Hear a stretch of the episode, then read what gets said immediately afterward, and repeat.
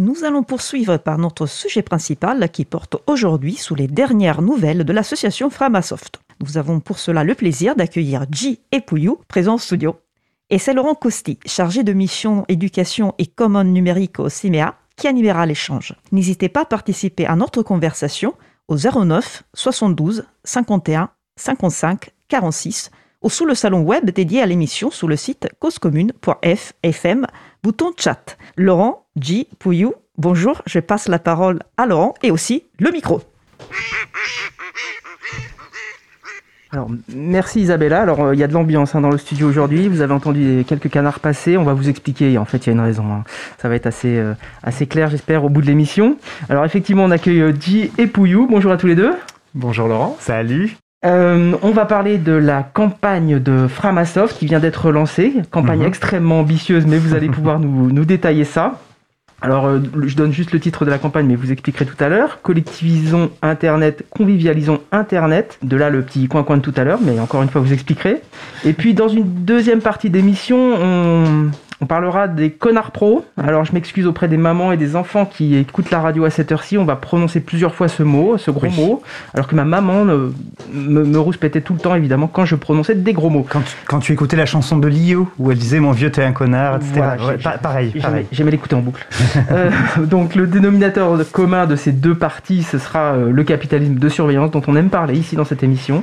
Ça nous tient à cœur. Et puis, euh, bon, on parlera peut-être un petit peu de BD, on verra si on a le temps. Et ben voilà, du coup, je pense qu'on a on a introduit l'émission, donc on va parler de coin-coin, de respect, de dividendes. Et puis peut-être que pour commencer, ce serait intéressant que vous vous présentiez. Alors on va, on va inverser hein, par rapport à d'habitude, les gens se présentent. Euh, là, vous vous connaissez un peu, donc je vais demander à J de présenter Pouillou et à Pouillou de présenter J. Ok, alors Pouillou, alors qu'est-ce qu'il a fait? Parce qu'il a fait un paquet de trucs, cet homme-là. Euh, il a été quoi? Auteur, euh, mhm. acteur de théâtre, mhm. donc auteur de théâtre aussi, hein, de ses propres pièces, guide touristique, oui. chroniqueur radio. Euh, auteur de romans, même s'il assume beaucoup moins aujourd'hui, hein, euh, mais, bon, il en a écrit deux, trois, on en reparlera peut-être. Et puis, bah, actuellement, euh, co-directeur de Framasoft. Hein, quand même, ça, ça claque un peu, moi, je trouve. Je crois que j'ai été aussi youtubeur du cul, mais ah, peut-être qu'on va pas en parler aujourd'hui. Et voilà, qu'est-ce qu'on peut dire d'autre? Tu fais du crochet aussi, mais je ne sais, c'est peut-être moins, moins dans le sujet, hein, je ne sais pas. Ah, franchement, je peux lier logiciel libre et culture libre avec le tricot aussi, mais bon, ça, on va peut-être pas faire ça aujourd'hui. D'ailleurs, toi, J, tu es plutôt quand même euh, voilà, un chantre euh, de, la culture libre. Mhm. Hein, on t'a pas mal connu euh, à l'origine avec des BD, notamment le fameux dictionnaire de GKND, etc. donc à la fois un dictionnaire de BD, plein de jeux de mots pour apprendre les mots nerds des geeks, et puis toute une histoire aussi avec, des, avec ces personnages qui découvraient ce monde-là et qui, et qui se lançaient dedans. Et puis bah, maintenant, tu es euh, donc euh, auteur, illustrateur euh, donc, du blog Grisbouille. Mhm. tu es aussi, me semble, docteur Convention 42 en informatique, c'est bien ça en informatique, tout à fait. voilà. Et, et évidemment, tu es la moitié d'un connard professionnel et membre de Framasoft, on en parlera aussi. Merci pour cette euh, présentation. Euh, respectivement, est-ce que l'autre a oublié quelque chose sur euh, l'un et l'un sur l'autre? Bah, Je crois pas. Moi, effectivement, j'ai oublié de préciser que tu étais la moitié des connards professionnels, mais comme c'est le sujet, de toute façon, on va en parler. Alors, mon petit doigt me dit que tu avais à la naissance un intestin plus long que d'autres personnes. C'est vrai, effectivement, mais, mais heureusement, on, m'en a retiré un bout, et, du coup, ça va mieux depuis. Hein, Donc ça, c'est le tome 5 de, de tes BD. C'est possible, effectivement. Voilà. ça, tu, tu, les as plus en tête que moi. Hein. Une vertèbre en moins, ça compte ou... Bon, bah, écoutez, je vous propose d'enchaîner peut-être sur la campagne de Framasoft qui vient d'être lancée, qui est mhm. encore une fois très très ambitieuse, dans la continuité de ce qui avait été fait avant. Et du mhm. coup, ça peut être intéressant aussi de remémorer aux gens qui ne vous connaissent pas bien ce qu'est Framasoft éventuellement, et puis euh, les campagnes précédentes. D'accord. Bah, Framasoft, c'est une association dont les premiers projets ont commencé sans association hein, en 2001 euh, et qui, euh, l'association est née en 2004. D'ailleurs, c'est marrant, c'était des profs hein, à l'origine, Frama, une prof de français, un prof de maths. Euh, voilà, c'est ça l'origine du nom. et du coup, on a été énormément à travailler à être cette espèce de, trait d'union entre ce monde parfois un peu spécialisé du libre et puis un, public plus grand, plus ouvert. Et donc, comment est-ce amener le, le libre vers plus de monde, plus de gens et comment amener les gens vers plus de libre. Euh, donc voilà, ça, c'est ce qui s'est passé au cours des années. Euh, on a eu un vrai tournant dans l'association en 2014, hein, quand on a lancé une campagne qui s'appelait Dégooglisons Internet. Hein, à l'époque, euh, tout le monde disait Google est mon ami. voilà, et donc on a commencé à informer sur les dangers de la, centralisation de, tous nos usages Internet sur les plateformes, les GAFAM, hein, Google, Apple, Facebook, Amazon, Microsoft, à proposer des alternatives, tous les services en ligne qu'on a aujourd'hui sur dégooglisons-internet.org. Et puis euh, à, dire attention, euh, on ne veut pas devenir euh, le Google francophone du libre et que vous centralisiez tout chez nous. L'idée, c'est de lutter contre la décentralisation, donc on va essayer de décémer, comme ça, de décentraliser. voilà, et donc c'est comme ça que sont nés notamment un, collectif que je crois l'April connaît bien, hein, le collectif des hébergeurs alternatifs, transparents, ouverts, et solidaires. Enfin, retenez chaton, ça va plus vite. Voilà. voilà. L'April a un chaton, un chapril, donc euh, effectivement on en parle très régulièrement des chatons dans cette émission, je crois. Bien sûr. On ne pourrait pas citer toutes les émissions. Voilà. Et, du coup on a continué, euh, donc au départ vraiment des Googlisons Internet, vraiment s'adresser aux individus. Euh, finalement de, voilà, on a un problème, on a des pistes de solutions, comment est-ce qu'on s'organise ensemble pour faire ça, voilà. Et puis on s'est rendu compte très vite que dégoogliser ça suffit pas si tu veux, parce que bah, Google, c'est bien gentil, mais si on fait tout le temps comme eux, mais en libre, c'est eux qui tracent le chemin, c'est eux qui décident de la voie de la société. Or, euh, on le sait bien, hein, l'objectif, c'est pas que le code soit libre, c'est que les humains, c'est que la société soit libre. Euh, donc voilà, et donc on a eu une, autre campagne entre 2017 pardon, et c'était censé être jusqu'en 2020, mais forcément avec la pandémie, ça a duré un peu plus, qui s'appelait Contributopia, et où là on s'est plus adressé au collectif. Donc là, vraiment, l'idée, ça a été de créer des choses un peu plus communautaires, euh, en fait. Euh, donc ça va être évidemment euh, bah, continuer la communauté des chatons, mais ça va être aussi travailler sur des outils fédérés hein, qui permettent à des communautés de se créer, comme Peertube ou Mobilisons. Merci Pouillou. Euh, du coup, dans l'histoire, j'aurais bien aimé savoir, parce que ça me tient à cœur, euh, euh, quand est-ce que vous avez demandé l'agrément éducation populaire et quand est-ce que vous l'avez obtenu? C'était pendant Contributopia, il me semble. Ouais, ouais, ouais. Alors, de mémoire, ouais, ça doit être 2017 à peu près, sachant que c'est un agrément jeunesse et éducation populaire de hum, Rhône-Alpes, Lyon, c'est ça, c'est Rhône-Alpes. Hein? Je, suis nul en géographie, j'ai un diplôme de guide ah touristique, donc je suis nul en géo. Il est attribué régionalement, pas comme un agrément national comme on peut en avoir aussi. C'est ça, c'est euh, à ce moment-là, et c'est d'ailleurs sur les demandes de, de, gens travaillant dans le département euh, qui nous ont dit mais, mais pourquoi vous demandez pas cet agrément Enfin, c'est totalement logique vu ce que vous faites. Et c'est vrai que ça a été un changement dans Framasoft. Tu vois, euh, d'ailleurs, là, en 2021, lors de l'Assemblée Générale, on a changé notre objet social, qui n'est plus la promotion du logiciel libre et de sa culture, euh, mais qui est euh, ben, l'éducation populaire aux enjeux du numérique et au commun culturel. D'accord, vous me donnerez la recette qui a fait que vous avez abouti à avoir cet agrément parce que j'essaye euh, depuis longtemps au sein de l'April et j'y arrive pas moi. D'accord, d'accord. Voilà, on échangera. pas de problème. L'émission, merci. C'est un petit message à mes camarades. non, pas du tout. Allez, du coup, alors maintenant évidemment, on se tourne vers le, nouveau projet dans la continuité de tout ce qui a été hmm. fait. Ouais. Alors c'est assez euh, impressionnant ce que vous envisagez pour dans trois ans, si j'ai bien compris. C'est ça, bah, c'est sûr. On aime bien les plans triennaux. Euh, si tu veux, parce que bah, ça nous permet de s'organiser, de fixer un cap, et on a besoin comme ça de se fixer un cap et un rendez-vous avec les gens. Alors attention, il y a plein de choses sur lesquelles on n'arrive pas. Dans Dégooglisant, dans Contributopia, il y a eu des ratés, des machins, pas de souci. Et donc là, cette, cette campagne, on s'est dit, tiens, on, s'est occupé un peu des, des, individus, on a fait des choses plus communautaires. Il manque une marche entre les deux, et c'est plus pour les petits collectifs. Et donc voilà, euh, c'est comme ça qu'est née cette campagne. Donc collectivisons Internet, convivialisons Internet hein, pour des. Je t'arrête. Oui. Euh, on va on va tester la régie. Ouais. Ah voilà. Voilà. Parfait. Le, coin coin du collectivisons et. Faudra que je te raconte que parce que je peux dénoncer une personne que vous connaissez bien et c'est de sa faute. Je peux vous le dire. Euh, donc voilà, il faudra que je vous raconte le nom. Mais c'est ce qu'on aime bien chez Framasoft. c'est toujours un peu ce côté décalé qui fait que les campagnes sans doute marchent aussi très bien. oh, bah, en même temps, enfin voilà, il y, a un côté tu sais, c'est tellement anxiogène en fait de dire euh, regarde le monde que les Google et les, les Meta et les machins nous préparent, et les Tesla nous préparent. C'est si on prend pas de la joie, si on se dit pas mais en fait voilà moi le monde qui me fait sourire, voilà celui qui me fait briller les yeux, voilà là où je veux aller.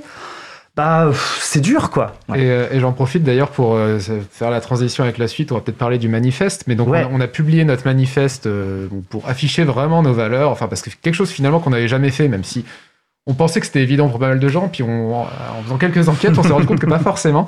Et dans ces valeurs, il y en a une qui est de ne pas se prendre au sérieux. Ça fait vraiment partie des choses qu'on affiche. Euh, on avait fait un truc qui s'appelait Framaprout aussi à un moment. Voilà, c'était. euh, Oui, Pascal Gaston aime beaucoup, euh, aime beaucoup me le montrer, euh, effectivement. Donc, un site internet sur lequel, en cliquant sur l'extension, euh, tout le mot, par exemple, Premier ministre, président, est remplacé par Prout. C'est bien ça? C'est ça, ça. On a Emmanuel Maprout. euh, Le, le proutidant, euh, le premier euh, mi-prout, mini, Ouais, je le premier mini-prout, pardon. Enfin voilà. Vraiment quand tu lis les actualités avec cette extension hein, qui ça, marche ça détend, très hein, bien. ça détend. Ouais, non, ça je reconnais que ça détend, ouais. Et voilà. Et, et- et d'ailleurs, c'était, c'est- assez marrant parce que tu vois, quand on commençait à faire un tweet un peu revanchard, un peu machin, je, je me rappelle, j'avais, euh, j'avais euh, raillé, euh, le, je, je sais plus, l'amicale des amis de Microsoft, je crois, qui, euh, on, qui on nous a montré hein, sur Twitter, euh, qui euh, donc avait un Framalink, donc un raccourcisseur d'URL Framasoft, sur leurs slides. Euh, donc euh, du coup, je les ai raillés en disant mais mince, Microsoft, ils peuvent pas vous offrir un raccourcisseur d'URL, je crois qu'ils ont les moyens quand même. Et là, il y a des gens qui se sont dit oh, mais je pensais que vous étiez beaucoup plus sérieux que ça, dites donc. Mais, mais vous c'est juste que vous ne nous connaissez pas. Regardez, Framaprout, c'est nous. Voilà. Et euh, ouais. Enfin, du coup, c'est ouais, c'est- c'est- ces valeurs-là, c'est vrai que c'était important pour nous de, de les afficher. Merci. Alors effectivement, euh, c'est vrai qu'on pense, euh, enfin, en tout cas, parfois c'est un poids dans les associations de se dire oui, il faut réaffirmer nos valeurs, réécrire notre Mm. projet, etc. C'est, c'est, ça dépend évidemment dans, dans, dans enfin, où est-ce qu'on se situe dans l'histoire de l'association, mais c'est finalement des, des étapes qui sont primordiales pour euh, fixer à un moment donné euh, l'état dans lequel on est et, et là où on veut aller. Donc, euh, je Tout à trouve que c'est, c'est chouette de pouvoir euh, pouvoir afficher ça aussi à l'extérieur, hein, parce que. Et, et là, tu vois, sur, sur, sur Internet, enfin sur les trois ans qui nous attendent, hein, donc de 2023-2025, à la fois, euh, on veut pas jeter le, le passé, on va continuer. Là, on a 16 services d'égouglisons, on, on compte bien euh, continuer à, euh, à travailler dessus et voire même à les améliorer. Euh, on a euh, voilà des logiciels que nous développons comme Peertube ou Mobilisons pour faire une alternative euh, à YouTube d'un côté et aux événements groupe Facebook de l'autre. Euh, ça aussi, on, veut- on va vraiment continuer. Mais derrière, on veut faire de nouvelles choses aussi. On veut se lancer de nouveaux caps. Et donc, euh, ben, cette nouvelle campagne, c'est quatre projets. À chaque fois, l'objectif, c'est vraiment d'arriver à outiller des collectifs, et pas n'importe quel collectif, plutôt des petits collectifs et des collectifs, en fait, militants euh, ou alter. On ne sait jamais trop comment les définir, mais il y a plein de monde, euh, des petites associations, on en connaît plein, et on est d'ailleurs dans une, euh, là, euh, qui euh, essaient chacune et chacun de, de nous offrir une petite bulle d'oxygène dans ce monde envahi par le capitalisme, capitalisme de surveillance. Donc Alors, voilà. Mhm. Je, je me permets de rappeler qu'effectivement, en France, c'est 1,5 million d'associations et 90% d'entre elles sont sans salariés. Tout à fait. On, on voit très vite à qui vous vous adressez et C'est ça. ça fait une quantité d'associations effectivement qui ont besoin de structurer leur système d'information. C'est ça, et, et qui en général n'ont pas de solution, euh, ne savent pas chercher des solutions parce que c'est- complexe de, de- de choisir des outils numériques et tout ça, et donc ils vont tomber dans du Google Workspace, du, des choses comme ça, qui est euh, euh, qui a en tête d'affiche un peu partout, qui est gratuit, etc. Donc ça, ça va vite tomber là-dedans. Donc comment trouver, euh, faire en sorte que ces associations à la fois aient des outils ben, à la hauteur de leurs valeurs finalement, qui correspondent à leurs valeurs, et en même temps euh, qui leur permettent de faire un meilleur travail, de le faire plus sereinement, euh, parce que bah, nous, on a bien envie euh, d'aller vers le monde qu'elle nous dessine. Alors peut-être que J peut, peut nous expliquer les quatre, les quatre axes de, de ce projet là qui se dessine pour les trois ans à venir? Ah, alors les quatre, je sais pas, mais je vais déjà commencer par Framaspace en tout cas. Donc Framaspace, c'est euh, donc effectivement c'est voilà le point dont parlait Pouillou, c'était bah une asso, une petite asso comme ça qui n'est pas spécialement euh, calée en informatique, euh, bah va spontanément quand elle va avoir besoin d'outils informatiques se tourner vers ce qu'elle connaît. Euh, ça va souvent être du Google Doc pour stocker des choses, enfin Google Drive pour stocker des choses, euh, du Google Agenda, enfin voilà, ou, ou autre chose qui est pas forcément Google, mais qui est rarement euh, du libre décentralisé comme nous on aime. Et du coup, l'outil principal qu'on a décidé de mettre en avant, alors c'est pas un outil parfait et on le sait, c'est aussi pour ça qu'on va investir dedans, c'est Nextcloud, euh, donc qui est, euh, alors, on va encore le, prendre dans le sens alternativa, mais disons que c'est entre guillemets une alternative à Google Drive. On va dire que c'est un logiciel qui à la base sert à stocker des fichiers de manière partagée. Mais il y a plein, plein, plein d'autres choses dessus. Maintenant, notamment, il y a un agenda qui fonctionne très bien, carnet de contact, euh, il y a même des suites bureautiques collaboratives qu'on peut mettre dessus. Et du coup, l'idée, c'était de se dire, bah, alors on avait déjà euh, fourni une sorte de, de solution Nextcloud pour tout le monde, comme on le faisait avec des Google Internet, ça s'appelait euh, Frama Drive. Oui, tout pense, à fait. ouais. Et le gros problème avec ce genre de projet, c'est que bah, c'est si les gens se mettent à stocker beaucoup de choses dessus, ça prend vite beaucoup de place et ça coûte relativement cher quand même d'avoir des gigas et des gigas comme ça d'espace, surtout si on veut avoir un peu de redondance pour que ce soit, voilà, pour être sûr que les gens ne perdent pas leurs données, bien sûr. Et du coup, bah, là, on a fait le choix de fournir des instances Nextcloud de manière limitée. C'est la première fois qu'on fait un barrage à l'entrée, un, barrage filtrant hein, à l'entrée. Donc, on, alors je sais plus c'est quoi l'objectif final, mais là, pour le moment, on va ouvrir 250 comptes alors, ça, c'est d'ici la fin de l'année. 250 instances, pardon. Voilà, 250 instances. Euh, sachant qu'on soit bien d'accord, hein, ces instances-là, c'est euh, pour à chaque fois une association. Donc, c'est une instance de groupe. Euh, qui, chaque instance peut avoir jusqu'à 40, je crois. C'est 40 gigas et 50 comptes. Ouais, j'allais dire 40 comptes, mais non. c'est ça, voilà. Et donc ça, c'est le, donc c'est le premier point. Donc c'est Framaspace. Donc ça, on a ouvert des. Juste donc 250 d'ici la fin de l'année. L'objectif, voilà, ce serait 10 000 d'ici 2025. Donc d'équiper 10 000 assos d'ici 2025. Si on y arrive, on sera hyper fiers. Voilà. Et du coup, bah là, on a commencé à ouvrir les inscriptions. Inscriptions euh, qui sont, du coup, avec vraiment un formulaire d'inscription où les assos doivent expliquer qui elles sont, Hein.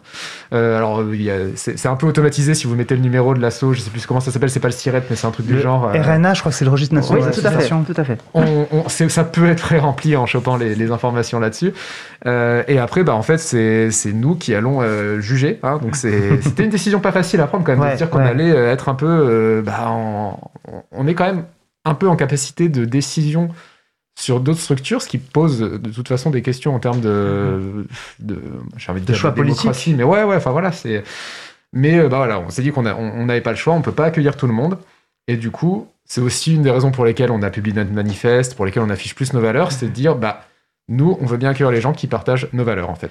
Et, mais, et, pas que, c'est que, euh, d'une part, en effet, il y a cette question des valeurs, tu vois, mais il y a aussi dans, dans les critères, euh, dans les choix, euh, typiquement, on essaie de faire de cette faiblesse une force de ne pas pouvoir accueillir tout le monde en disant, mais en fait, non, il faut favoriser la décentralisation. si vous êtes, par exemple, une entreprise, une scope, etc., très probablement, vous allez avoir déjà des offres qui existent, des, des, des chatons qui sont aussi des scopes, etc., qui peuvent vous accompagner. vous allez avoir des choses comme ça. Si vous êtes une plus grosse association que 50 membres, vu que nous, on est limité à 50 comptes. Là aussi, il y a des solutions qui existent, notamment euh, chez les hébergeurs des chatons ou euh, dans l'info euh, hébergement libre. Donc finalement, on essaie vraiment de dire quelle est notre place dans ce système.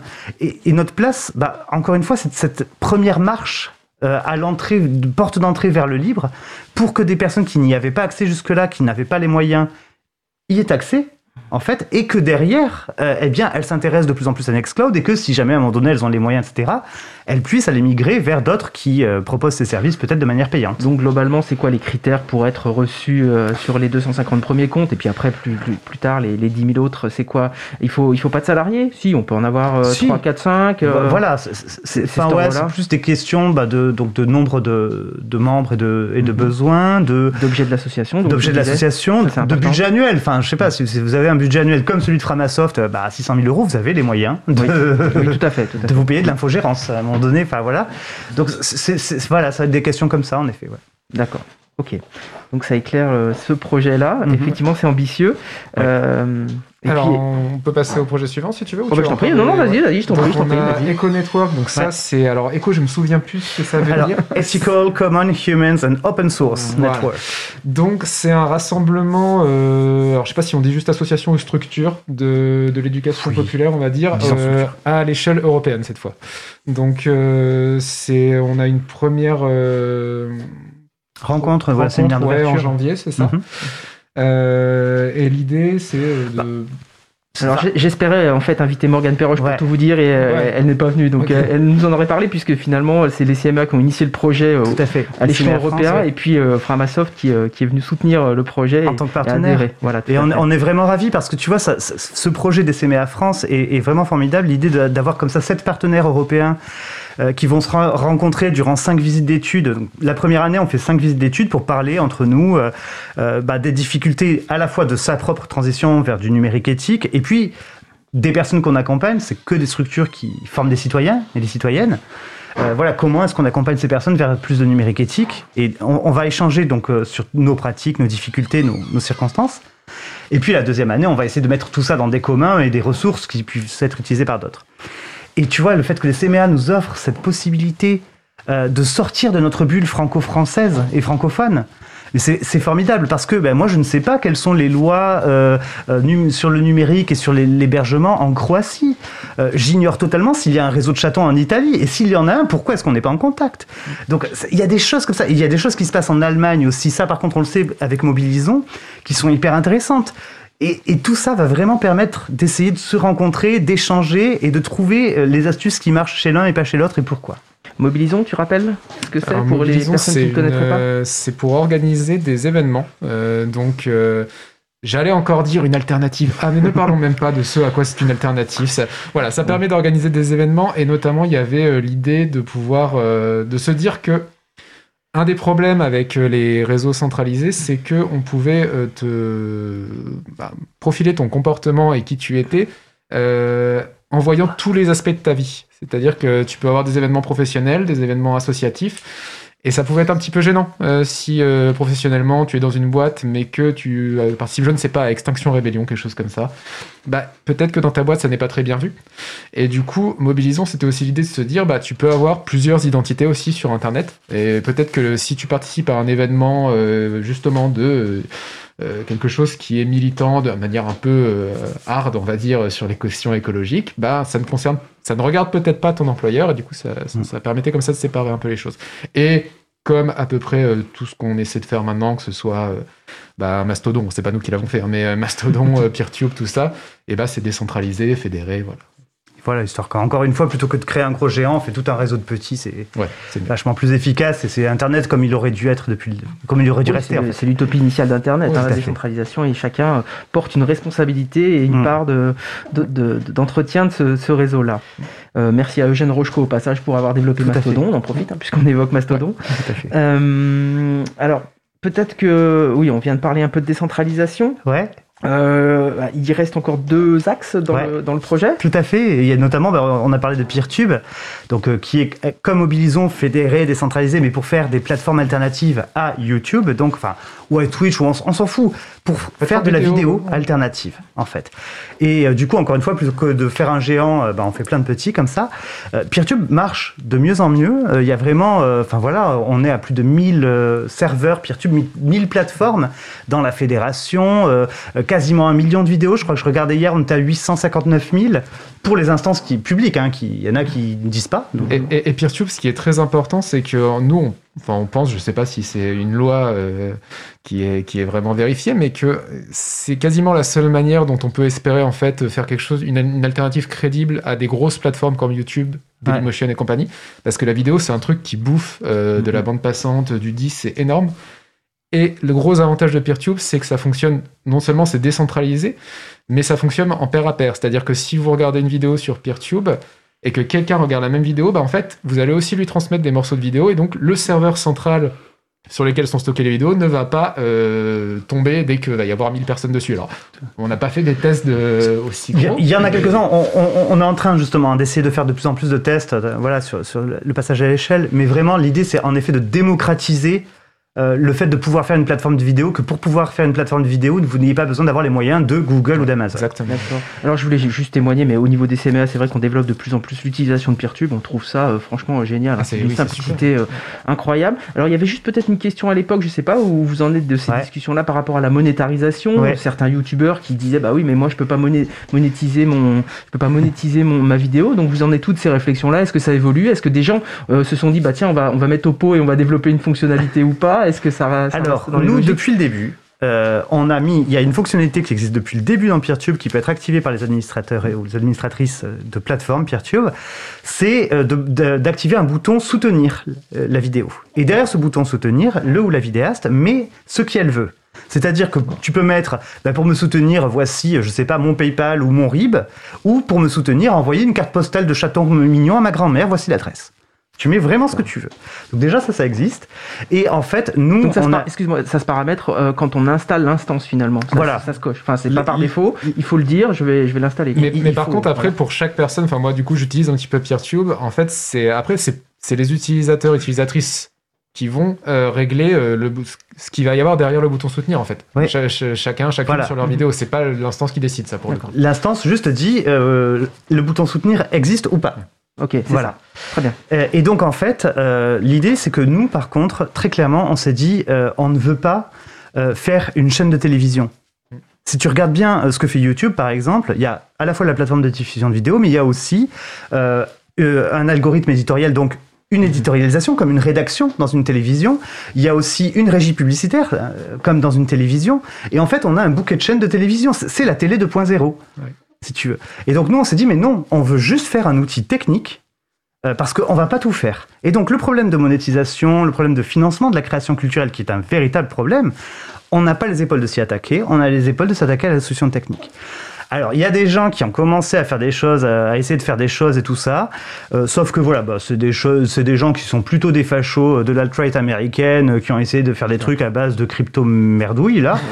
Franchement, moi, ça m'excite pas une seconde. Tu en m'en dans la deuxième partie, j'imagine. Voilà, comment te dire que. Mais, mais c'est marrant, hein, on voit bien que les valeurs euh, euh, se transcrivent dans les, dans les outils, quoi, hein, très clairement. Donc ça me va pas. Mais euh, ça veut pas dire que cette question, elle doit être euh, évacuée. Ça veut dire juste que ça n'est pas nous qui allons euh, la prendre sur nos épaules parce Oui, que nous vous ne avez, sommes déjà, vous avez quatre projets là bien ambitieux pour les trois années à venir. euh, C'est d'accord. Et sachant que le projet autour de PeerTube, c'était de vraiment répondre à la question, mais euh, maintenant qu'il y a beaucoup de monde qui s'en sert, qui l'utilise, qui partage, mais elles sont où les bonnes vidéos sur PeerTube? On nous le demande souvent. Alors, on a le moteur de recherche, hein, c'est piasearch.org, Ouais. euh, voilà. Mais quand même, ça piasearch, tu sais pas forcément ce que tu veux rechercher, voilà, quand tu veux voir des vidéos. Et donc là, on va essayer de faire un site vitrine de PeerTube euh, en disant, bah, en fait, nous, si on bosse sur PeerTube, c'est parce qu'on rêve euh, de vidéos, on rêve de plateformes vidéo et tout ça. Bah, donc, euh, montrons euh, ce pourquoi on travaille. Il y a déjà plein de belles vidéos qui sont partagées, montrons-les. Euh, voilà, et surtout en les montrant, l'idée c'est de montrer comment est-ce qu'on peut faire de la curation avec PeerTube, que d'autres puissent copier ces recettes-là. Et le, on n'a pas encore commencé hein, sur Peer.tube, on commencera en 2024 je pense, mais il y a aussi une envie de- d'essayer de, commencer à faire communauté, Mhm. en fait, avec d'autres euh, instances, d'autres plateformes PeerTube qui font déjà de la curation. Euh, on, on- on- on parle avec Skepticon.fr, qui est une Oui, instance euh, voilà, qui fait de, du scepticisme et de la science voilà, en français. Chillvids, qui, fait vraiment des, qui héberge vraiment des vidéos en anglais d'amusement et d'éducation. Donc TIL Vids pour Today I Learned vidéo. Euh, voilà, on parle avec ces gens-là, on se dit, mais en fait, comment est-ce qu'on pourrait se rassembler? Est-ce que c'est une bonne idée de se rassembler ou pas? Mhm. Sur quelle base? Euh, Voilà, puisque nous faisons un, un travail de curation de contenu et de, de, de choix, euh, de mise en avant de contenu, comment est-ce qu'on pourrait parler ensemble? Merci. Euh, alors, du coup, en 3-4 minutes maximum, euh, le dernier point Emancipasso et puis le, le- le financement finalement de cette campagne qui est Allez. assez euh, ambitieuse. Je le répète, j'ai beaucoup répété, mais je pense que c'est vrai. Emancipasso, donc, l'idée, c'est de se dire que euh, y a plein d'hébergeurs qui proposent euh, des solutions alternatives, notamment les chatons. Mais euh, souvent, ces chatons, quand une association vient les voir, ils savent pas forcément quels sont les besoins, quels sont les enjeux. Donc, faire une formation pour ces hébergeurs, pour qu'ils apprennent comment accompagner euh, les associations. Évidemment, l'idée, c'est pas de juste faire une formation une fois, hein, c'est que cette formation, elle soit reproductible. Donc, derrière, captation vidéo, MOOC, et puis créer une plateforme pour mettre en relation les hébergeurs qui proposent ça et euh, les associations qui auraient besoin d'un accompagnement pour leurs besoins numériques. Voilà pour Emancipasso. Donc là, c'est un gros projet fait euh, en collaboration avec Animafac.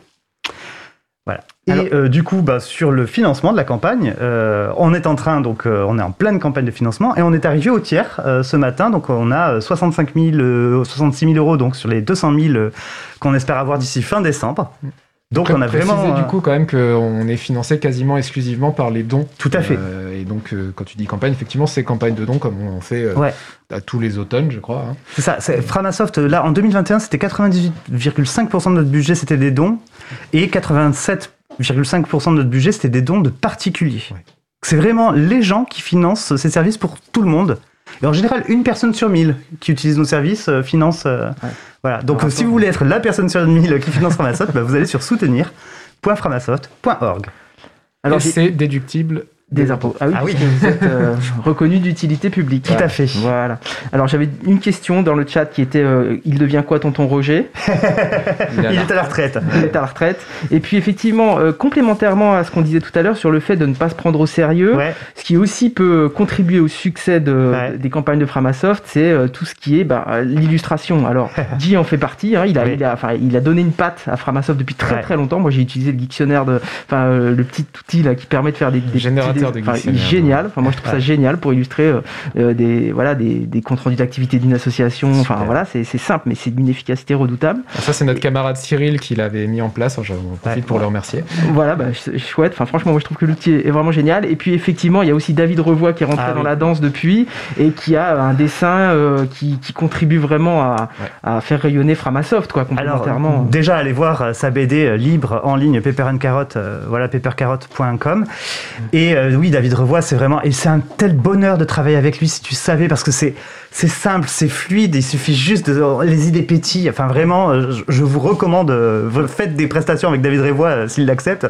C'est, un de toute façon, régal. On, avait prévu de l'inviter normalement. L'émission aujourd'hui, s'il n'y avait pas eu la campagne de Framasoft, c'était J et David Revoix sur eh la ben voilà. Hein. Ben, il reviendra, il reviendra. J'en profite d'ailleurs pour dire que si ça vous intéresse, vous pouvez, si vous êtes sur Mastodon, vous pouvez suivre le hashtag Comics Battle où en ce moment, David et moi, nous faisons une petite, ah, une sorte de BD, pas collaborative, mais chacun fait une histoire après l'autre et on s'amuse bien. Merci, bah, super. Je vais repasser la parole à Isabelle Abani, où euh, il va peut-être y avoir un vol de canard entre temps. Parfait. Pour la pause musicale, nous allons écouter Mix It Up par Golden Duck Orchestra. Je répète, Golden Duck Orchestra. Je suis très fier de moi. On se retrouve juste après. Belle journée à l'écoute Cause Commune, la voix des possibles. Cause Commune 93 My first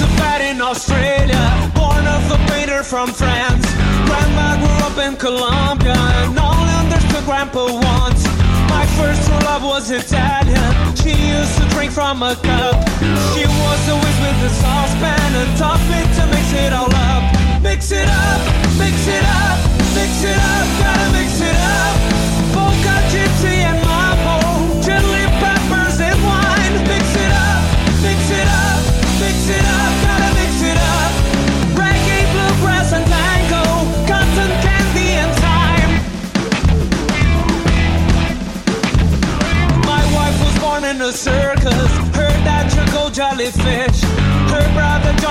sex change, and now he's called Sister Trish. Uncle Mohammed was German. He played guitar in Tibet. Cousin Sarah went bonkers, and now she strips on the net. My second love was Brazilian. She used to drink from a mug. She was always with the shaker and taught me to mix it all up. Mix it up, mix it up, mix it up, gotta mix it up. Polka, gypsy, and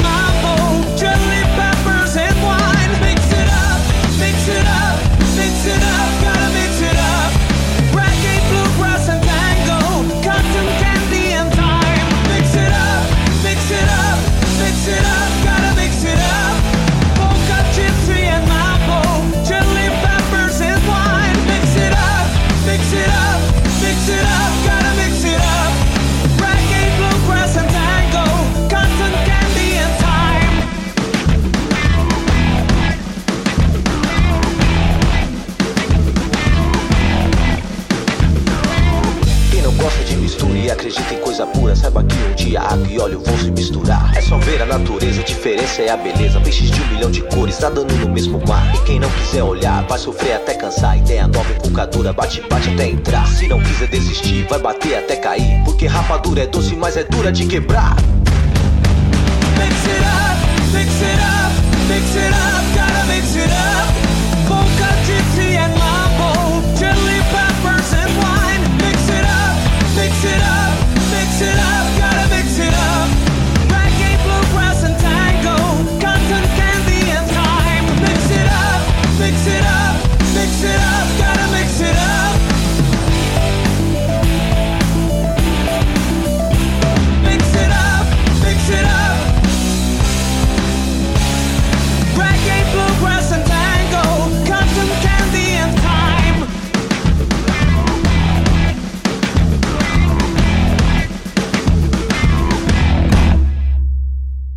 d'écouter Mix It Up par Golden Duck Orchestra, disponible sous licence libre Commons CC BY 3.0.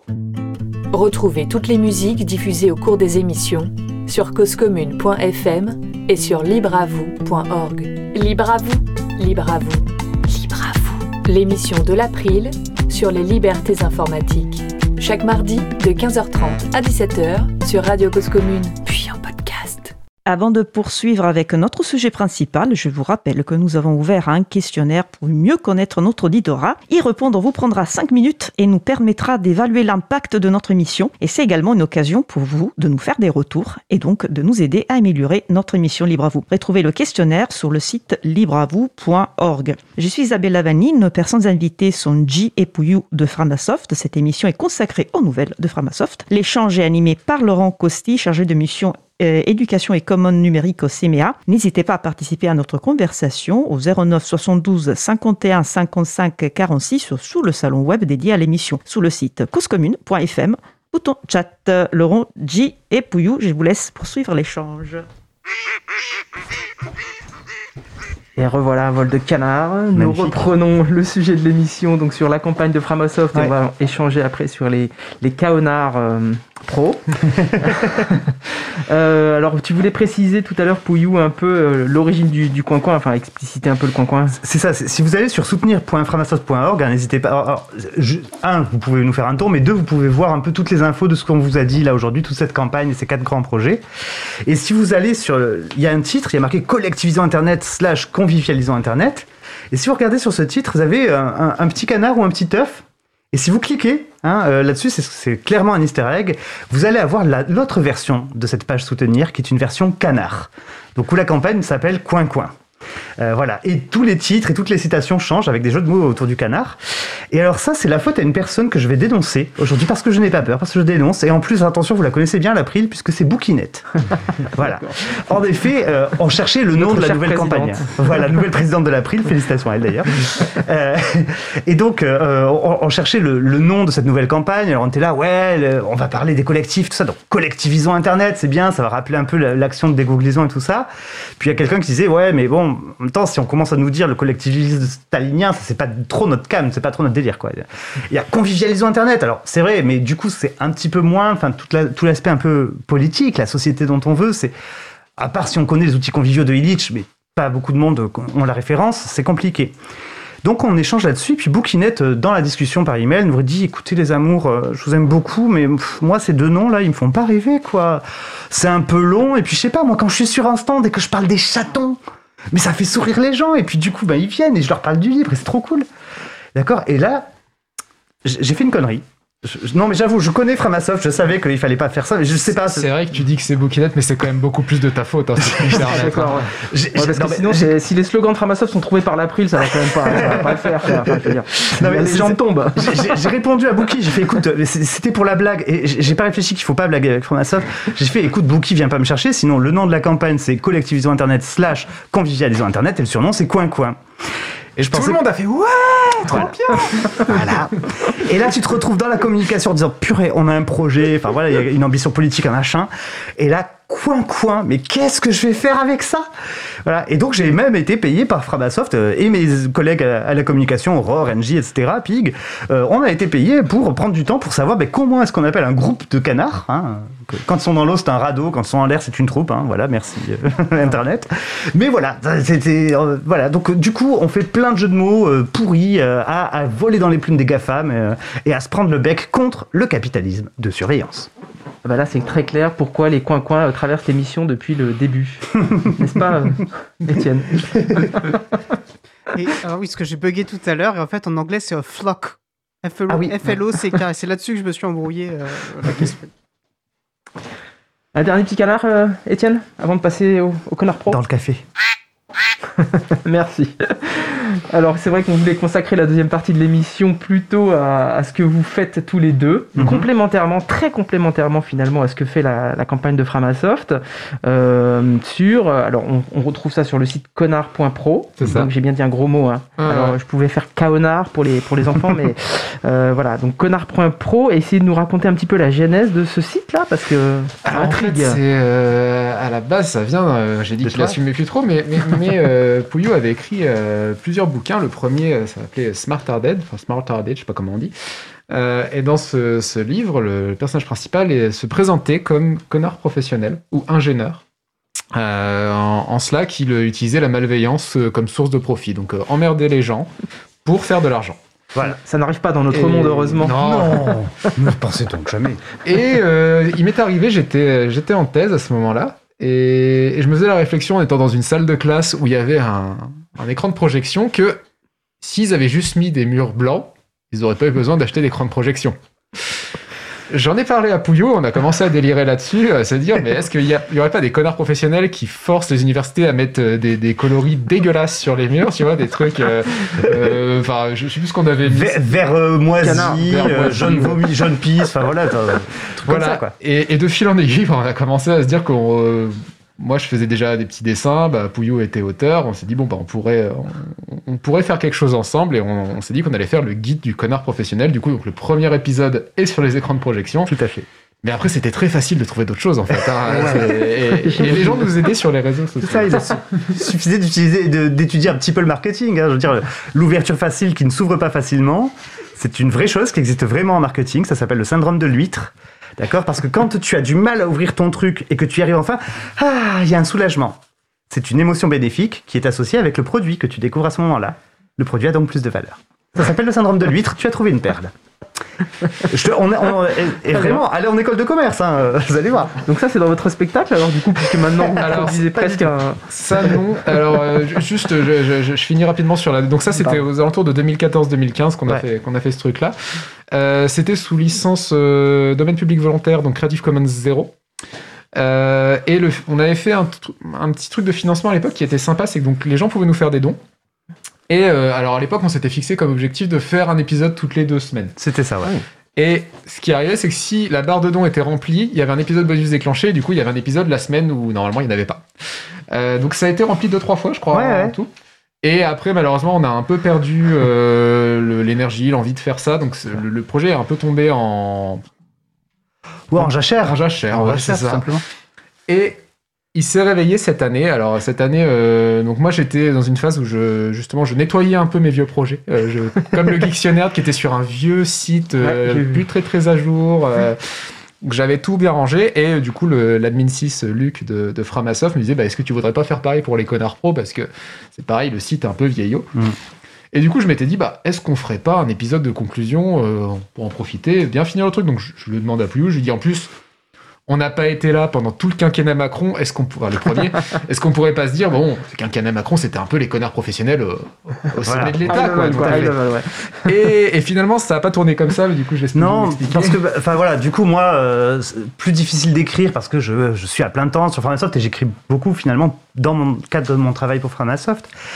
Donc voilà, et puis en même temps que, que Jim dit ça, euh, Pig, mon collègue à la co-direction de Framasoft, euh, me dit aussi, mais tiens, tu sais, un, jour, faudrait, euh, vu que toi tu bosses beaucoup sur l'économie de l'attention et tout ça, et ces mécanismes-là, faudrait qu'on ait une conférence un peu de, de référence là-dessus, et puis qu'on, tu vois, on a une vidéo, on peut, voilà, pour dire en, une heure ou deux euh, aux gens, voilà comment ça marche et c'est quoi l'état des lieux. Ok. Ces deux idées-là sont dans ma tête, à un moment donné, il y a des besoins. Très bien. Arrivent donc les élections présidentielles de 2022, le résultat du premier tour. Je sais pas pourquoi, j'étais un peu vénère. Je ne sais pas pourquoi. Et donc, j'avais besoin de me défouler. Et d'un coup d'un seul, ces deux idées se rencontrent dans ma tête. C'est-à-dire que plutôt que de faire une énième conférence euh, sur le capitalisme de surveillance et l'économie de l'attention en disant mais comment est-ce que c'est affreux ce qu'ils font euh, les géants du web, comment est-ce que le numérique euh, qui était un idéal magnifique, une utopie formidable, comment ils nous l'ont dévoyé par le, par le marchand et tout ça, le- l'espace marchand, c'est déprimant possible. Et si au contraire on faisait l'inverse, on disait mais vous savez quoi, on va vous expliquer Comment devenir des winners du capitalisme de surveillance Comment devenir des connards prof- Vous êtes Nous sommes des connards professionnels, nous allons vous former, vous, bébés connards et bébés connasses. Voilà. Et donc repartir à l'inverse. Et ça, mais ça a été jubilatoire. Je me suis défoulé pendant une semaine, surmontant Framasoft, hein, parce que Framasoft héberge le site des connards.pro, enfin c'est un partenaire, euh, voilà, des connards pro. Et donc, euh, j'ai commencé à me lancer dans un pad sur cette conférence et G est venu me rejoindre sur le pad et on a bien, bien, bien déliré ensemble. Oui, et puis du coup, bah, on, a, on, on a écrit cette conférence, donc c'est vrai que la- le gros de la matière a été écrit par, euh, par Pouillou, et après, moi, j'ai rajouté des bêtises, après, on a commencé à la répéter, on a rajouté des bêtises pendant les répètes, parce qu'on trouvait d'autres choses, forcément. Donc au départ, c'était une petite conf d'une heure, maintenant, elle fait 1h40, je crois. Ouais. Euh, et puis, on l'a joué pour la première fois, c'était au Geek Ferries euh, à, hum, À celle sur Cher. celle sur Cher, voilà. Ouais. Euh, dans des conditions, euh, il y avait un orage, on savait pas si ça allait sauter ou pas. Il y avait la fin du monde juste avant le spectacle. Ah ouais, ouais, Voilà. c'était, c'était incroyable. Il y avait un mec bourré qui nous a emmerdé pendant toute la première partie de la conférence. C'était bon, voilà. C'était au mois de mai de cette année 2022. hein, Ouais, c'est ça ouais, c'est ça. Et finalement, on l'a rejoué cette fois dans des conditions qu'on avait euh, prévues pour faire une captation. Donc, c'était pendant un Framacamp, donc en gros un, un week-end où on se retrouvait avec euh, les camarades de Framasoft. Mhm. Où là, on, on s'est mis vraiment dans, dans- dans des conditions avec une belle caméra, avec un bon son. Et euh, on a fait une captation que après j'ai montée, voilà, en coupant les passages où on avait euh, merdouillé, tout ça. Et, euh, et on l'a sorti cet été. Tout à fait. Et après, du coup, on en a profité. On s'est dit, bon, bah maintenant, on va vraiment finir le bouquin. Enfin, le bouquin, à l'époque, c'était pas encore un bouquin, mais on va finir le blog. Et au lieu de faire un épisode final comme je voulais le faire, on en a fait trois qui reprennent la trame de la conférence, en fait.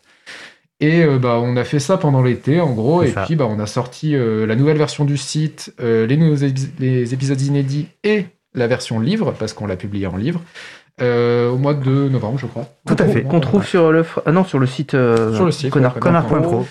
Et donc c'est un bouquin qui est euh, comme le blog hein, sous licence euh, domaine public volontaire, donc vous pouvez le, scanner, le revendre, faire ce que vous voulez avec, ça ça, ça, nous embête pas.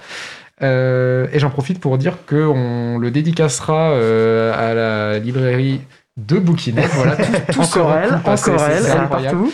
Euh, jeudi après-midi, du coup, je, je sais plus à partir de quelle heure, 16h quelque chose C'est ça. Ouais, ouais, je dis à partir de 16h à 19h. euh, voilà. Et d'ailleurs, euh, là, en sortant de, de la radio, euh, on va donner euh, la nouvelle conférence parce qu'entre temps, bah, on s'est rendu compte de plein de manières de l'améliorer, donc on l'a réécrite. Attention. Elle, elle est plus longue, mais elle est moins dense aussi parce qu'il y avait trop de choses. Donc, on a essayé de prendre plus de temps pour prendre plus de plaisir et que ce soit plus abordable pour les gens, en fait. Voilà, et moins pour les spécialistes. Et donc voilà, là on va la faire euh, dans à l'école 42 parce qu'on est invité par les, les copains de la Contrevoix, hein, le, le chaton La Contrevoix. Euh, et euh, jeudi soir, euh, euh, donc c'est le 8 euh, décembre euh, au CICP euh, rue Voltaire à Paris. Vous pouvez nous rejoindre, c'est à partir de 20h me semble-t-il. C'est ça. Voilà. Et euh, l'entrée est gratuite, donc euh, n'hésitez pas, euh, venez voir les connards professionnels. Euh, On encourage tout le monde à y aller. Alors peut-être que pour ceux, alors nous on baigne effectivement dans ces sujets-là, euh, Framasoft, l'April, etc. On, Mhm. on- on regarde cette question-là depuis très longtemps, on creuse ces sujets-là. Pour des auditeurs qui, euh, qui seraient actuellement à la radio, qui ne connaîtraient pas bien ces sujets-là, qui ne comprendraient pas pourquoi euh, il faudrait se méfier de, des GAFAM, enfin des géants du net en général, hein, puisqu'il n'y a pas que les GAFAM. Oui. De l'autre côté, il y a aussi, aussi des, des- des belles, des belles entreprises qui captent de la donnée et parfois même de, de manière encore plus violente en Chine avec la reconnaissance faciale, etc. Est-ce que, alors je, vais- je- je vais faire un peu le sérieux, hein, je suis désolé, on peut peut-être passer un petit, un petit coup de canard avant, mais euh, merci, euh, merci Étienne, mais, euh, mais euh, oui, comment, comment, comment on peut expliquer simplement aux gens ce qui se trame, ce qui se joue avec, avec ces géants du, du web qui centralisent la donnée, qui captent de la donnée? Je sais pas, Alors- alors on a 10 minutes, c'est pas, c'est pas forcément Bah, évident, mais.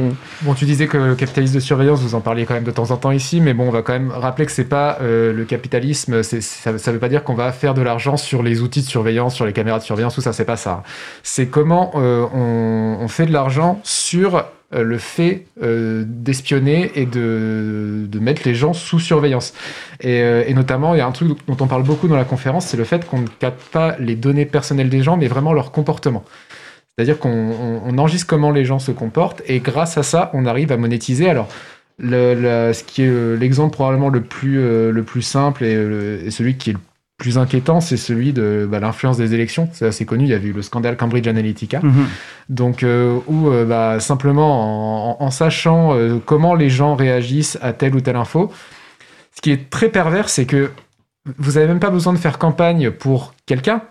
Vous pouvez juste, euh, par exemple, faire une campagne. euh, c'est- c'est- le truc- L'exemple qu'on donne nous dans la Oui. conférence, on, on peut peut-être le faire. Oui, c'est Trinité et Tobago. Trinité et Tobago. Donc euh, c'est euh, donc c'est un endroit où vous avez deux parties, le parti des Noirs et le parti des Indiens. Et en gros, ils ont utilisé juste deux informations qui ont l'air toutes bêtes pour faire gagner le parti des Indiens. Euh, la première information, c'était que les jeunes s'abstiennent plus que les vieux. Ça c'est Ok. ça c'est assez. On vote moins. c'est quand on est c'est le jeune. cas partout. hein. Euh, et deuxièmement, c'est que la hiérarchie familiale était beaucoup plus forte euh, dans le parti des Indiens. Et du coup, Et ont ça, là, là, ça y est, tu as gagné les élections, en Ouais. fait. Alors, pourquoi tu as gagné les élections? Parce que la plupart des élections aujourd'hui dans, dans nos démocraties se jouent à, à trois fois rien. Donc, en ciblant une partie très précise de la population, tu peux finalement décider de qui va diriger l'État.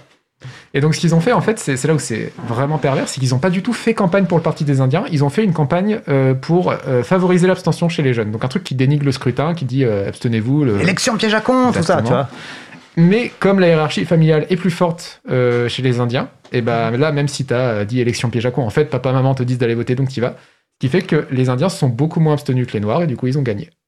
Et Voilà. c'est vraiment un truc extrêmement pervers. De, de même, hein, pour euh, toujours Cambridge Analytica, donc en fait c'est SCL, hein, l'entreprise qui est derrière Cambridge Analytica, euh, pour l'élection de Trump, visait euh, énormément les personnes racisées qui auraient plutôt voté Hillary, mais pour qui Hillary n'était pas soit assez à gauche, soit assez au point sur les questions racisées. Et il les visait pour que ces personnes restent assises le jour du vote dans leur canapé et n'aillent pas voter. Comme ça, s'ils ne votaient pas pour Hillary, Trump passait. Donc, ils ont favorisé l'élection de Trump, ils ont favorisé le Brexit, etc. Je vous recommande vraiment, euh, là, aller sur le blog des copines de Hacking Social. D'ailleurs, c'est Ouais, aussi euh, sous licence libre. hein, euh, voilà. Elles ont fait toute une enquête sur euh, Cambridge Analytica qui est formidable. Il faut vraiment voir, ça va au-delà de, des manipulations d'élections. C'est des manipulations de population, notamment Steve Bannon a travaillé avec Cambridge Analytica en faisant des tests scientifiques sur des centaines de milliers de personnes sans qu'elles s'en aperçoivent pour voir comment manipuler leur opinion et comment les polariser. C'est-à-dire qu'aujourd'hui, si tout le monde s'engueule et personne s'écoute, c'est grâce au travail, grâce euh, à cause du travail scientifique de Steve Bannon et de Cambridge Analytica, qui ont fait des tests scientifiques sur les gens, qui ont vu ce qui marchait et qui ont utilisé ça à grande échelle avec euh, les sites d'information de Steve Bannon, donc Breitbart News, euh, là, ces, ces horreurs-là, et de la publicité ciblée. Et je précise qu'il a dit grâce parce qu'il est déjà dans le personnage de la conférence Oui. où là on présente Oui, ça comme Ça, C'est un connard, c'est un connard de génie, Steve Bannon. C'est un connard professionnel. Vous voyez, vous vouliez savoir, voilà. Et donc respect et dividende à Res- Steve Bannon. Tout à fait. évident à Steve Bannon, Tout bien à fait. sûr. Donc pour ceux qui ont vu la conférence ou qui la regarderont, ils comprendront à ce moment-là. Euh, alors effectivement, du coup, on mesure bien ce qu'on évoquait en début d'émission, la question de la décentralisation. Mhm. Finalement, c'est euh, c'est extrêmement important pour éviter de donner le pouvoir à une, une entreprise et euh, qui peut influencer directement les démocraties, quoi. Ce qui C'est ça. Qui peuvent, qui peuvent influencer la culture aussi. Enfin, comme je dis, j'ai été youtubeur. Euh, Si tu veux, moi j'ai vu euh, comment, euh, parce que j'étais dans ce milieu de vidéastes, notamment en 2014-2015, quand il y avait un, un aspect un peu radio libre, on avait l'impression qu'on pouvait faire tout ce qu'on voulait, c'était génial, tu vois, il y avait une, un- une dynamique magnifique, vraiment. Et tu vois des gens qui, d'un coup d'un seul, vont commencer à se mettre des- à, à faire des titres, ça tourne mal, prank, à faire des, des gueules bizarres sur leurs vignettes. En fait, et, et à changer leur contenu, tu vois, qui faisaient des vidéos de euh, euh, 45 minutes parce que ça les éclater, mais non, l'algorithme, il te dit que tu dois en faire 3 à 5 minutes. Et puis non, ça, ça, ça va plus maintenant. euh, deux ans plus tard, il faut faire des 7 à 9 minutes, à 12 minutes, et puis raccourcir ton générique et dire abonne-toi, mets la cloche. Tu vois que dès que tu as plus de 2000 abonnés, Google t'offre une formation. Ah YouTube, ah ouais, moi j'ai suivi la formation, j'étais malade comme un chien, j'ai fait chier le mec à mort parce que je l'ai je, l'ai poussé dans ses retranchements de partout, je voulais savoir ce qu'il disait. Ah, Euh, mais intéressant, tu as une formation en ligne avec des slides et tout qu'il te donne jamais, bien sûr. Euh, voilà, mais pour t'expliquer qu'est-ce qu'il faut faire pour que tes vidéos soient en tête d'affiche. Alors à l'époque, il- donc il t'éduque, il te dresse. En fait, et fondamentalement, en choisissant la plateforme et en choisissant quelles sont les récompenses que tu auras sur la plateforme en tant que créateur, ils choisissent comment est-ce que tu vas créer, le format de ce que tu vas créer, mais le fond et la forme, quand on crée, est toujours là, va toujours ensemble. Et donc, ils changent la culture. Donc, ça change la politique, ça change la culture.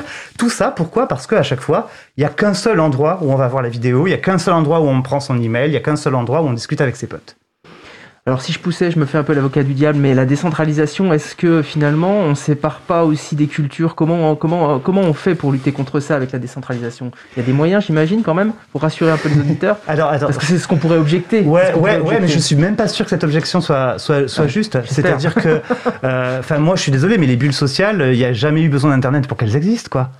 Enfin, voilà, très clairement, euh, quand euh, je vais, pas, je vais euh, au café du coin dans le petit village du Tarn que je suis, c'est une bulle sociale. Mhm. Euh, quand je suis dans des associations libristes, c'est une toute autre bulle sociale. Et sociologiquement parlant, c'est pas du tout les mêmes catégories, c'est pas du tout les, les mêmes personnes.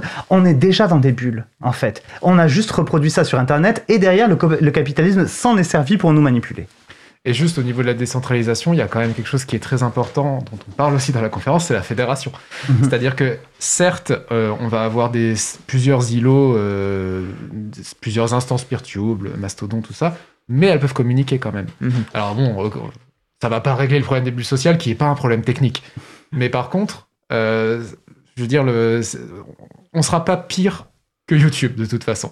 Euh, Oui, et puis arrive. le, fait peut-être que chaque instance est gérée par un groupe à une échelle humaine va faire que euh, ça va se réguler de manière un peu plus naturelle que euh, une personne qui décide pour On l'ensemble. peut négocier, on peut discuter, Ouais, tu vois. Enfin, va, va frapper toi aujourd'hui à la porte de Google parce que euh, il y a un problème, t'as un problème avec euh, leur service.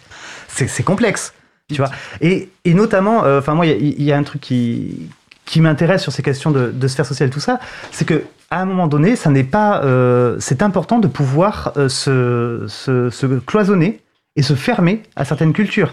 On sait très bien euh, que pour euh, combattre l'extrême droite et le fascisme, à un moment donné, il ne faut pas lui donner d'attention, il faut l'ostraciser, il faut l'enfermer dans sa bulle. Et c'est comme ça qu'on l'éradicque. Euh, Ça, vraiment, il y a des études scientifiques là- là-dessus, hein, voilà. Et, euh, et notamment, euh, c'est ce qu'on peut faire euh, avec, ces, avec ces, ces outils de fédération. Et souvent, souvent, ce sont des personnes qui veulent que ces discours-là aient un accès au grand public, qui disent ah mais pourquoi est-ce que euh, vous ostracisez? Ben non, en fait, c'est très très utile à un moment donné de pouvoir se protéger parce que euh, tous les discours ne sont pas égaux. Quand il y a des gens qui disent on veut tuer les personnes comme si et d'autres qui disent on veut survivre, moi je me vois pas dire et on peut pas trouver un juste milieu. Intéressant comme puis sur, tout cet aspect aussi décentralisation, le- le- l'un des gros, le gros avantages, euh, c'est que par rapport, voilà, si vous avez une entreprise comme Cambridge Analytica, enfin peu importe qui en fait, qui veut euh, avoir un levier d'influence comme ça pour gagner une élection, il a un bouton à appuyer.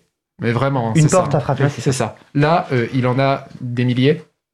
Alors, seront je pas forcément d'accord. que c'est pas totalement faisable, hein, Mhm. mais ça va demander un peu plus d'efforts quand même. Et ça, euh, ça c'est bien, de demander plus d'efforts aux gens qui veulent manipuler les choses. Moi, j'aime bien l'idée. c'est pas mal, c'est pas mal. Merci pour ces, c'est assez intéressant ces échanges-là. Euh, alors par rapport à la collecte de données, peut-être qu'on peut, euh, Mhm. on peut faire une liste de cadeaux qu'il ne faut pas acheter à Noël. Alors, il y en a un qu'il faut acheter, c'est le guide du connard professionnel. Oui, Voilà, alors, si déjà. C'est ça, vous pouvez même ne pas l'acheter, il n'y a pas de problème, vous pouvez l'imprimer chez vous, etc. Il n'y a pas de souci, on est, on, on est pour ça. Un Euh, don, hein. Non, mais en fait, vraiment, euh, on, on voit bien que tous ces, tout- tout- tous ces objets connectés, etc., euh, voilà, c'est de la captation de données. Après, tu vois, moi, il y a un truc que j'aime énormément. il y avait un article de Kashmir Hill, journaliste formidable, qui a connecté sa maison pendant un mois. Elle a mis tous les objets connectés qu'elle a pu trouver. voilà. Et elle a demandé à l'administrateur système de- d'analyser aussi ce qui sortait de, de sa box. Donc voilà. Et au-delà de l'analyse technique qui est formidable, sa conclusion était magistrale. C'était pas la question des données. Elle fait la maison connectée, c'est chiant. Ma maison me donne des ordres, ma maison me dérange toutes les 5 minutes parce que j'ai plus de café, parce qu'il faut que j'étende mon linge, parce que machin. J'en ai ras-le-bol, je n'ai pas le contrôle de ma maison, c'est elle qui me contrôle. Et informatiquement, tu peux pas euh, faire autrement qu'à un moment donné dire à humain, humain, tu dois faire ça. Tu vois. Et donc ça, c'est peut-être aussi, ça montre très très clairement le choix de société que l'on veut, en fait. À quoi doit nous servir le numérique? Le numérique, c'est pas juste pour le plaisir d'avoir de la technologie, et même si moi je suis euh, vraiment techno-geek, euh, je suis à fond là-dessus, je suis très enthousiaste, mais c'est finalement, mais quel monde on veut? Est-ce qu'on veut un monde où euh, notre lave-linge nous engueule, notre ceinture nous engueule, et puis notre voiture nous dénonce? Est-ce qu'on veut ça? Et puis notre, notre espion là, la, la boîte Google ou la boîte euh, Alexa là, qui, Ah, ben euh, voilà. qui, qui ne nous écoute pas mais qui nous écoute quand même parce qu'en fait, euh, bah oui, il faut bien qu'elle écoute euh, si on, si on l'appelle, donc euh, euh, qui capte de la donnée euh, aussi. Donc Mais c'est il- encore un cadeau à ne pas acheter. Mais, Mais il euh, paraît que Alexa, ça va bientôt être fini. hein. J'ai vu ce truc-là, qu'apparemment Ah, c'était un non, c'est énorme échec de Amazon. C'est Euh, pas du tout rentable pour eux, ouais. ah, bah, C'est Voilà. triste. C'est ça Bah. D'autant plus que tu C'est sais, les gens qui te disent mais non, ça t'écoute pas parce que c'est c'est traité en interne. c'est ça. D'accord, va, dire ça. euh, Enfin, faut regarder le travail d'Antonio Casilli, hein, aux travailleurs et travailleuses du clic, notamment à Madagascar, qui, comme l'intelligence artificielle n'est pas du tout intelligente et ne marche pas, euh, eh ben à un moment donné, tu as des gens qui écoutent ce qu'ils se disent pour le taper dans l'ordinateur pour que l'ordinateur euh, s'entraîne et comprenne. Si tu veux. Et ça, c'est des, des travailleurs et des travailleuses qui sont totalement exploités à Madagascar. Est-ce qu'on veut aussi de ce monde-là? Tiens, parlons-en. Euh, voilà. Et, et qui écoutent donc nos conversations. Ça s'est passé aussi avec Apple. Ça s'est pas Apple et, et Siri, hein, leur assistant vocal. Ça s'est passé avec Google. On a vraiment des témoignages de partout euh, sur ces choses-là. Euh, Il y a plein de gens en fait qui euh, aujourd'hui euh, tapent les phrases qui sont entendues. Merci tous les deux. On arrive au bout du sujet long. Le, le temps est passé extrêmement vite. On aurait Oui. encore eu euh, 3 milliards de choses- 42 milliards de choses à dire. Euh, Est-ce que vous avez une dernière chose à, à dire avant que je passe la parole à, à Isabella? Prout. Ah oui, Prout, c'est une bonne conclusion. si, non, moi je suis obligé, je suis salarié Framasoft, donc soutenir.framasoft.org. Voilà, n'hésitez pas à nous soutenir. Ok, bon. Et puis l'April avant de passer la parole. euh, Oui, ah bah oui, tout à fait, important. Merci Laurent, merci à nos deux invités, J et Pouillou.